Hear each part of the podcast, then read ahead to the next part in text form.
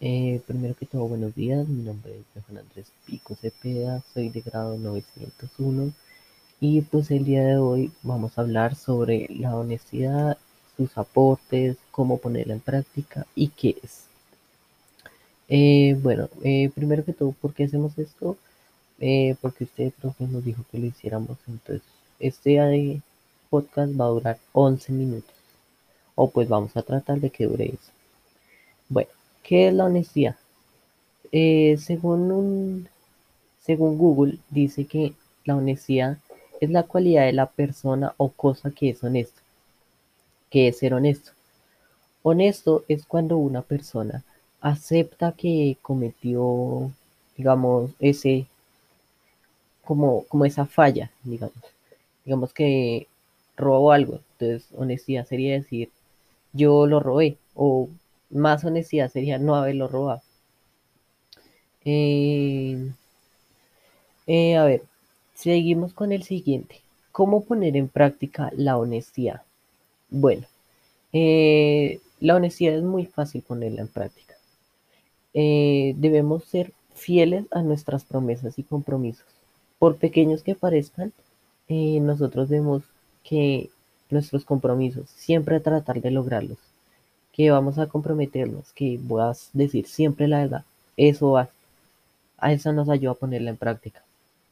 Eh, segundo, eh, lleva con claridad el manejo que haces del dinero sin buscar quedarte con una parte alterando las cuentas, inventando gastos o argumentando extravíos. ¿Por qué decimos eso? Porque muchas veces nosotros nos metimos a nosotros mismos. ¿Cómo así? Nosotros decimos, ay, ah, todavía tengo plata, cuando no es así.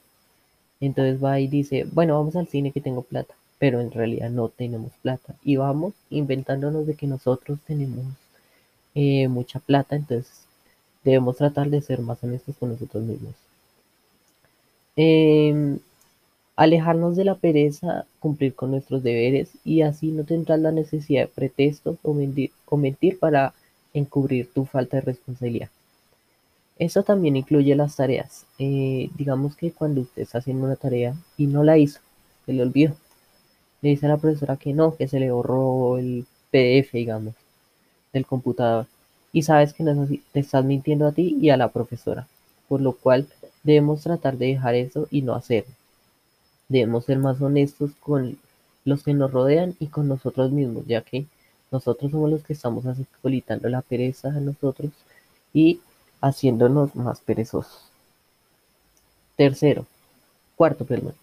Habla siempre con la verdad, no inventes ni exageres cosas sobre tu persona o sobre los demás. ¿Cómo así? Digamos cuando tú vas a un trabajo, dices que mejor dicho sabes de todo, que mejor dicho sabes a volar un avión, que sabe meterle reversa al avión y todo cuando en realidad no es así. Entonces debemos dejar de decir que nosotros somos personas súper, súper estudiosas, que nosotros sabemos de todo, cuando no es así. Debemos ser más honestos y decir, yo no sé esto. Y si quieres saberlo, aprende. ¿Cómo lo hacemos? Tomando cursos en YouTube, tomando cursos en otras partes, como por ejemplo lo es en la vida real, como lo es en la CUN, o como lo es en muchas otras formas de que se puede tomar esto. Eh, quinto, acepta serenamente los errores y fallas que hayas cometido, así como sus consecuencias. Rectifica y si es necesario pide disculpas. ¿Cómo así? Eh, nosotros siempre que cometemos un error, o no lo aceptamos o lo aceptamos por de mala manera. Entonces, si sabemos que nosotros lo cometimos, Debemos asumir la responsabilidad, debemos aceptar que nosotros cometimos eso y tratar de mejorar y no volverlo a cometer. ¿Qué se refiere con pedir disculpas? Digamos que, le, que por un accidente le pegó a alguien, o tal vez no fue accidente, sino fue entre el calor del momento. Pues lo que debes hacer es pedir disculpas y aceptar que tú tuviste la culpa o que él tuvo la culpa. Em, sexto, no tome ni utilice los bienes ajenos sin la aprobación del legítimo propietario, aunque exista mucha confianza. Esto más que todo entre la familia y mejores amigos, ya que Los amigos llegan, cogen lo que quieren y se van y ni permiso le piden a uno. O las mamás, que no, que hijo, le va a coger la plata y la plata. No se perdió la mamá, pero sí la plata. Con los amigos se perdió el amigo y se perdió la plata. Entonces, tratar de decirles, eh, no me cojas las cosas, eh, si quieres, si las necesitas, pide permiso, yo te lo doy. Eh, y así nosotros también. Si vamos a la casa de un amigo y hacemos eso, no lo hagamos, no lo hagas. Trata de hacer lo mejor posible en no hacer eso, en no hacerlo. Eh, séptimo, utiliza con propiedad los instrumentos de trabajo que están bajo tu responsabilidad. ¿Cómo así? Digamos que está en un trabajo, le prestaron un computador para que trabaje. Lo ideal no es que se ponga a ver ahí que Facebook, que YouTube, ni nada, sino que utilice ese para trabajar, para que usted trabaje y se ponga a terminar su trabajo rápido con el que se comprometió apenas firmó el contrato y con el que se comprometió al haber prestado el computador. Y ya. Bueno, y ahora, ¿qué nos aporta la honestidad? ¿Qué nos aporta? ¿Qué nos aporta? Porque usted dice, sí, es mejor dicho la, el café con leche, pero ¿qué?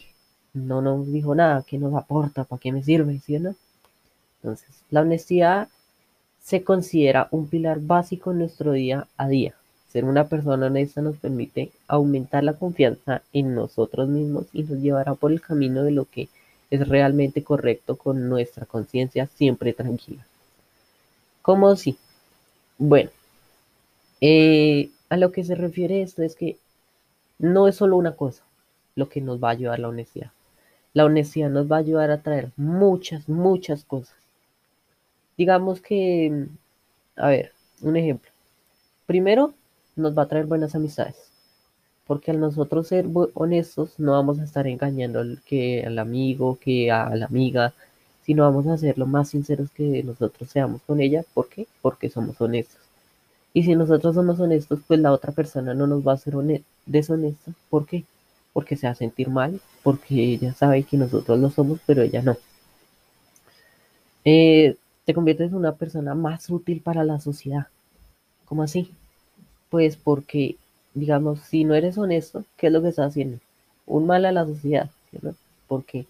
Porque le está haciendo, enseñando a la gente a que siga siendo deshonesta y a que no se ponga seria, a ser más honesta, a no decir mentiras, a no causar más crímenes y hacer eso. Disminuye la ansiedad.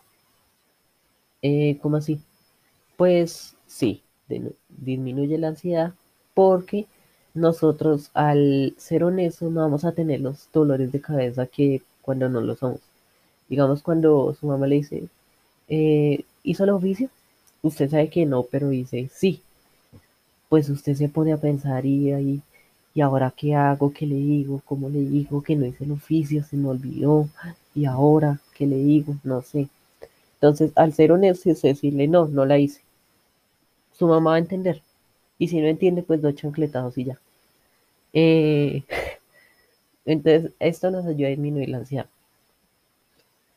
Eh, bueno, eh, ¿qué más? reduce la corrupción. ¿Cómo así? Un político no es que sea muy honesto, que digamos, no es que sea el Jesús de acá. Un político lo que le importa es la plata.